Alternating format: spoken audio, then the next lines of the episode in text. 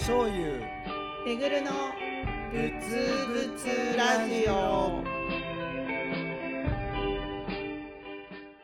特技は子供と本気で遊ぶこと。浄土真宗の僧侶醤油です。ツイッターの片隅で仏教ラブを叫ぶ人めぐるです。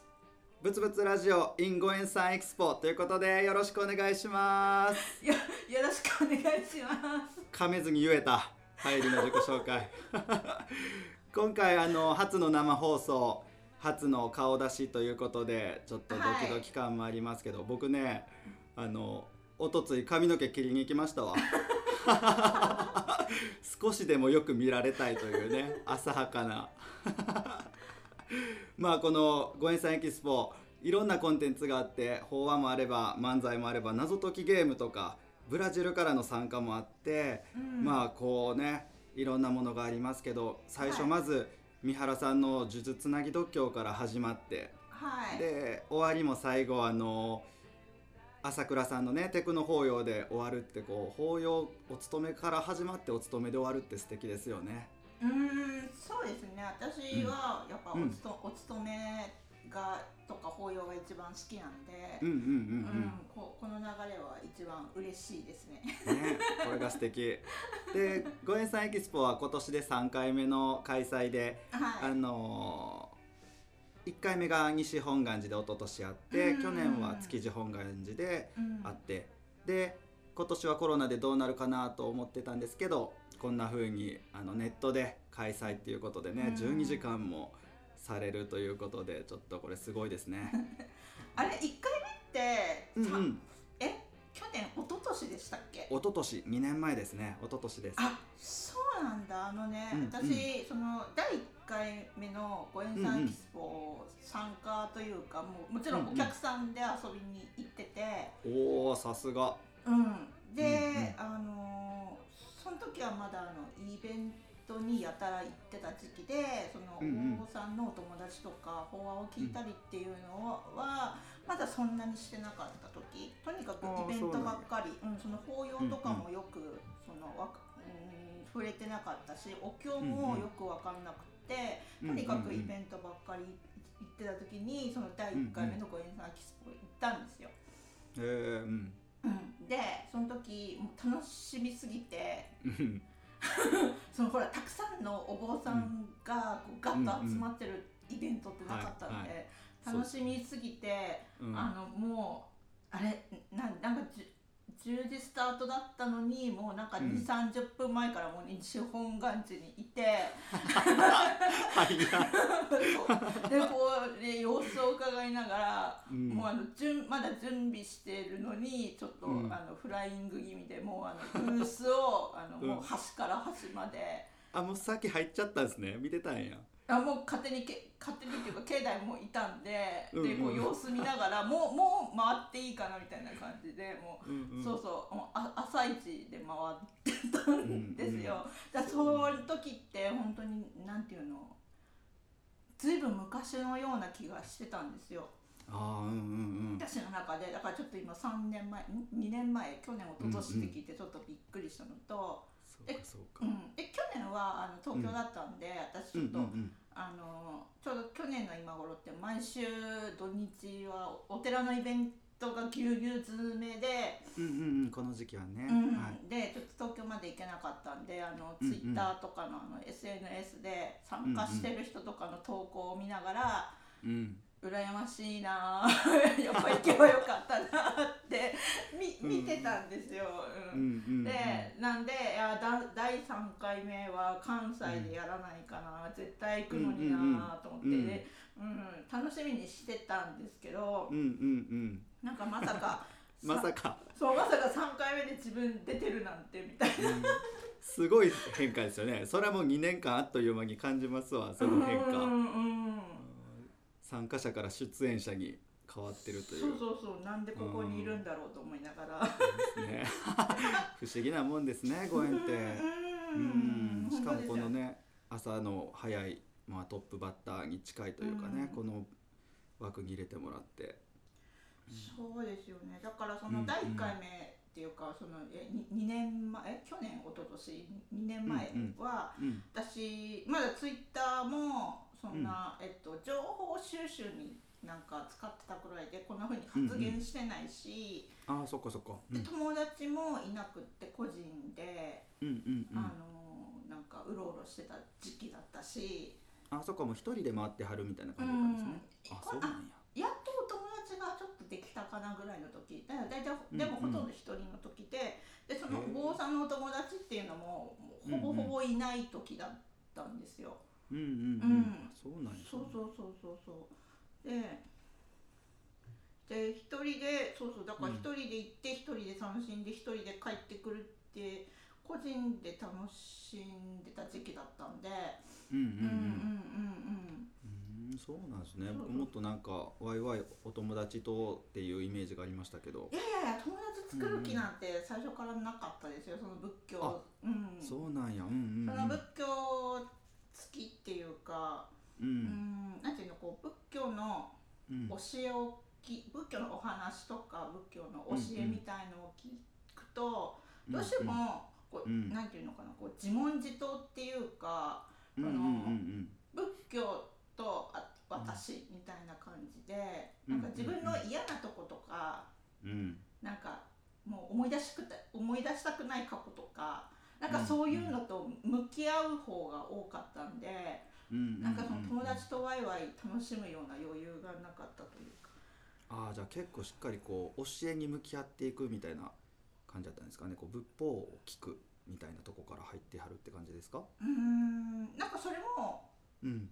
そうしたくて仏教を好きになったとかじゃなくて、うんうん。あの前の「ぶつぶつラジオ」の回でも話うんうん。何回かしてますけど、私もともとものすごいネガティブ思考というか自分が大嫌いで、うんうん。うん。こんな私のこと好きになるやつなんか誰もいないだろうみたいに思ってて。もう、うんうん、なんていうのもうあらゆるなんていうのこの目につくところが全部嫌でその人を、人が羨ましかったり、あの人はこうなのになんで私はこうなんだろうとか、ううん。ん、なんで自分はできないんだろうなんだろうってずっと自分をこうんうせ責めてたっていうかとにかく嫌で嫌で仕方がなかった時で、でだけどそんなのをもう、なんていうのこう十十何年間も続けてたら。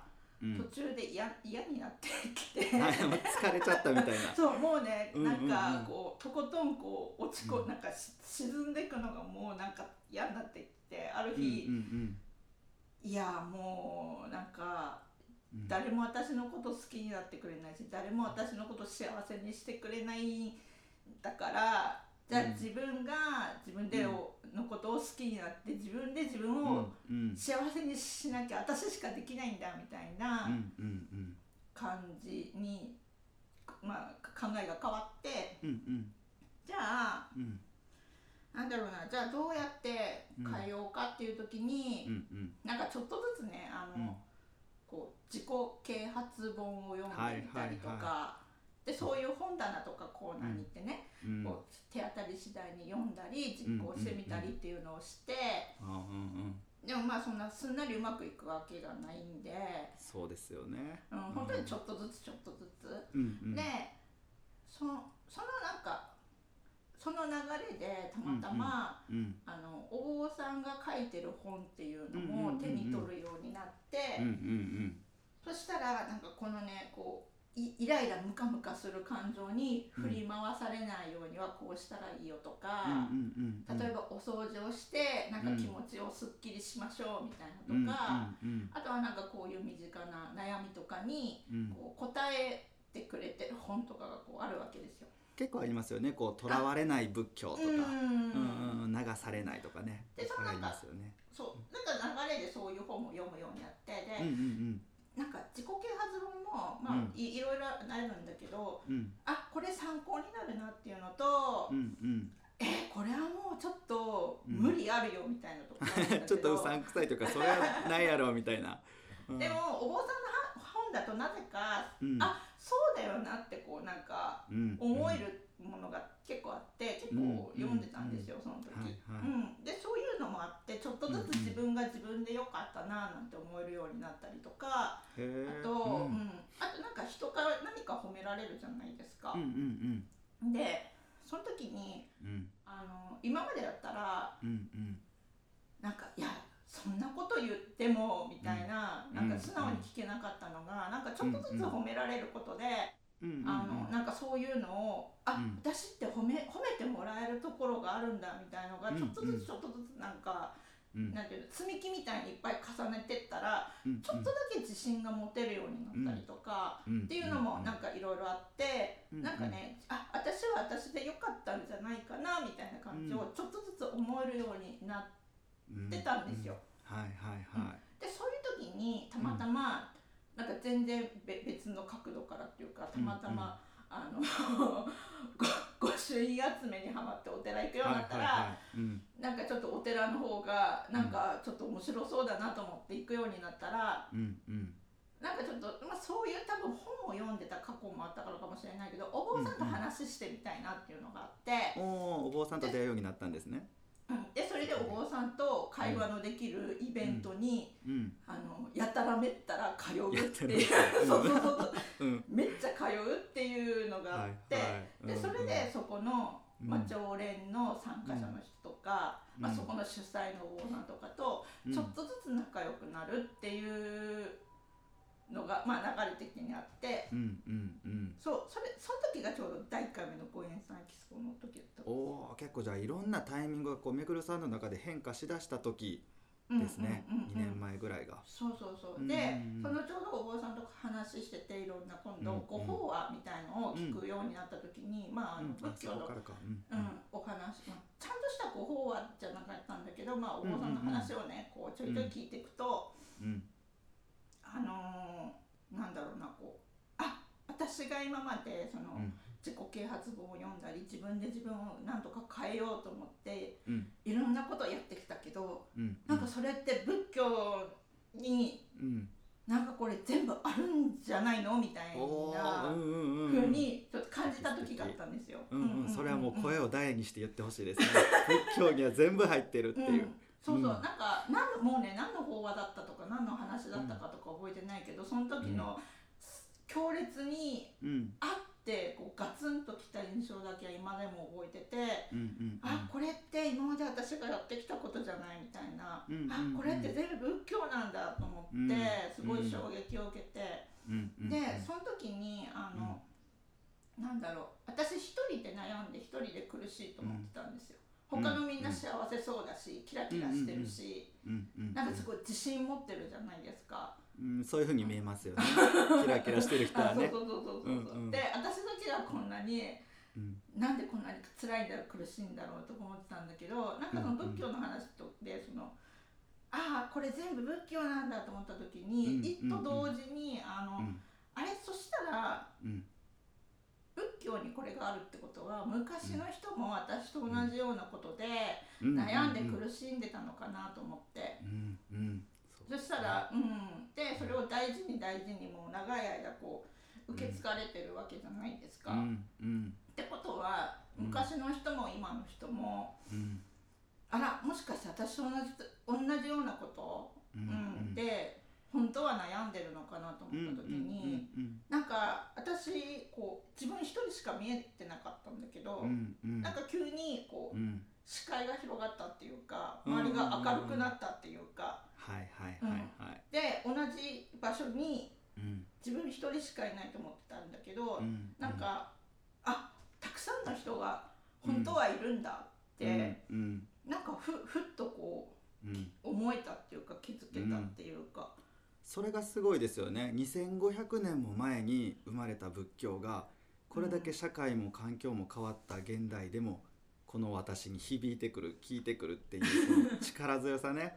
こ自分だけやと思ってたけど実は大昔の人も同じことで悩んでたんだとか、うん。今生きてる人も自分以外にもあのキラキラしてる人ももしかしたら同じ悩み抱えてるのかなっていうふうに見えてくるっていうのがねそこがこうすごいですよね。う。ん。だから、うんその最初にそのガツンとしたその衝撃があったから、うんうんなんだろうこあなんかすごい仏教って面白いのかもっていう、うん。そういう意味で、うんうんなんかこう自分の今まで見てた世界がこううんガラッと変わったわけじゃないですか。うんでそれで法話をもっと聞きたい聞きたいと思って、うん。あのうん周りのにうん法法話はないか法話はないかってな言って。で今度いろんなそういうのをこう聞いていくと、なんか自分の中ですごいもやもや言葉がいっぱいこうぐるぐる回るようになって、うんうんうんでじゃあ一回それをツイッターでうんうん。吐き出してみようと思って出したら、うん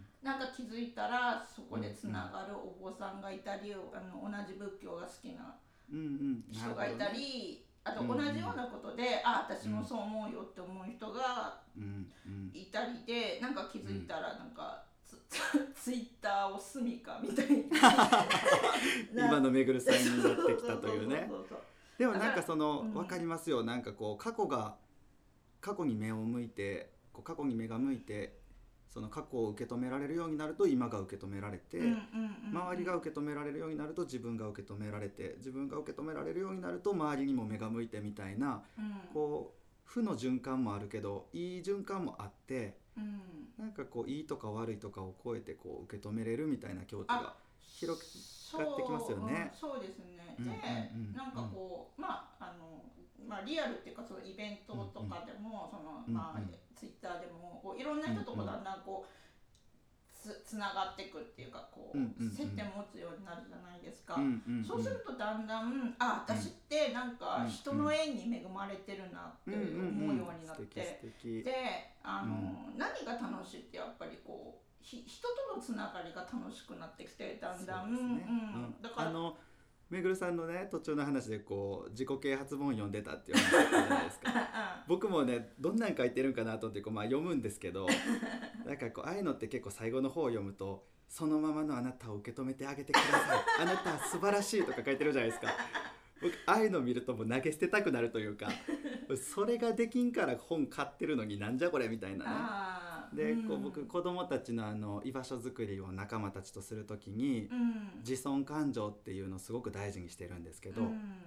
自尊感情ってこう自分で尊ぶ感情って書きますけど実はこれあの他者が自分を尊んでくれる他者が自分に対する多損感情の蓄積だと思ってるんですよ。めぐるさんはあの積み木が積み重なるようにっておっしゃってたけどうん。まさにそんな感じであの人が褒めてくれるからあ自分は意味あるのかなとかこの人が大事にしてくれるから私大事なんだっていうそれが自尊感情だと思っていて。うんうん、一人じゃね絶対自分のこと好きにはなれないと思ってるんですよ僕たちは。ああそうですね。だかうん。ら結局自分で何とかしようと思ったけど、なんかいろんな人にうん。なんかこう、うん幸せにしてもらってるなっていうのうんは、なんかだんだん本当にそう思うようになってきて、うん何がきっかけっていうよりはやっぱりなんかいろんな仏教の話を聞いてると、うななんていうのかななんかだんだんそういうふうになんか思うようになってうんきた。うん。だから今はその前は自分一人で生きてやろう、自分がみたいな感じだったけど、今はうん。周りの人にうんなんか助けられてる支えられてる、うんうん。でなんか弱み見せたらうん。なんかななんていうのかねなんか弱みを見せられないとか頼られない、うん人に頼れないってずっと思ってたんだけど、うんうんうん。今はなんかもう人に頼っていいし、うん自分はどうせ弱いんだしっていうふううんに、うん。そうなんかこう思える言えるようにな,、うん。なったなんかそういう強さを、うん。なんかすごい仏教から私はももらったなと思ってて、そうですね。なんか難しいなと思うのが自分に自信がない状態では人の中になかなか入っていけませんよね。でもうんうん。ひ人の中に入っていかないと自分を大事に思ってくれる人には出会えないから自尊感情もなかなか育まれないっていうのがあるんですけど仏教っていうのはみんな弱いしみんな同じようにこうあの孤独感を抱えてるっていうみんな弱いんだっていうスタンスからうん。こうスタートしてるっていうところがあるのでうん。なんかそこにこうみんながこう弱さを受け止めていけるこう仲間っていうのができてるような気はしますけどね。そこになんかこう安心感というか。うん。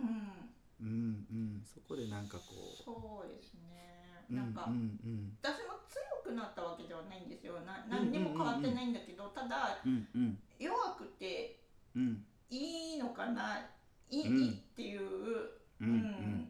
そうそう。もうその究極がね阿弥陀仏ですよね、うん。阿弥陀様が私たちのいいとこも悪いとこも情けないとこも全部見抜いた上でうん。でもあなたは素晴らしいよっておっしゃってるっていうそこの価値観に触れたらもうズドンといかれるというか。あうん。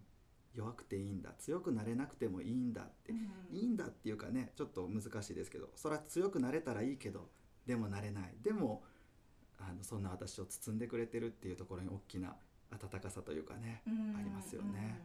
うん。うんそう。なかなかこういう話と友達同士とかしないんで。うん、うん、確かに確かに、うん。あめぐるさんエンディング流れてきた。時間数は。あかん早い。やっぱ足りないですね。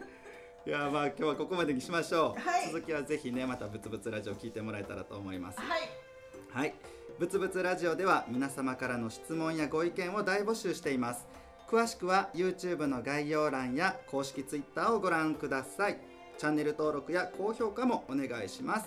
それではめぐるさんありがとうございました。ありがとうございましたぶつぶつぶつぶつ何万打仏。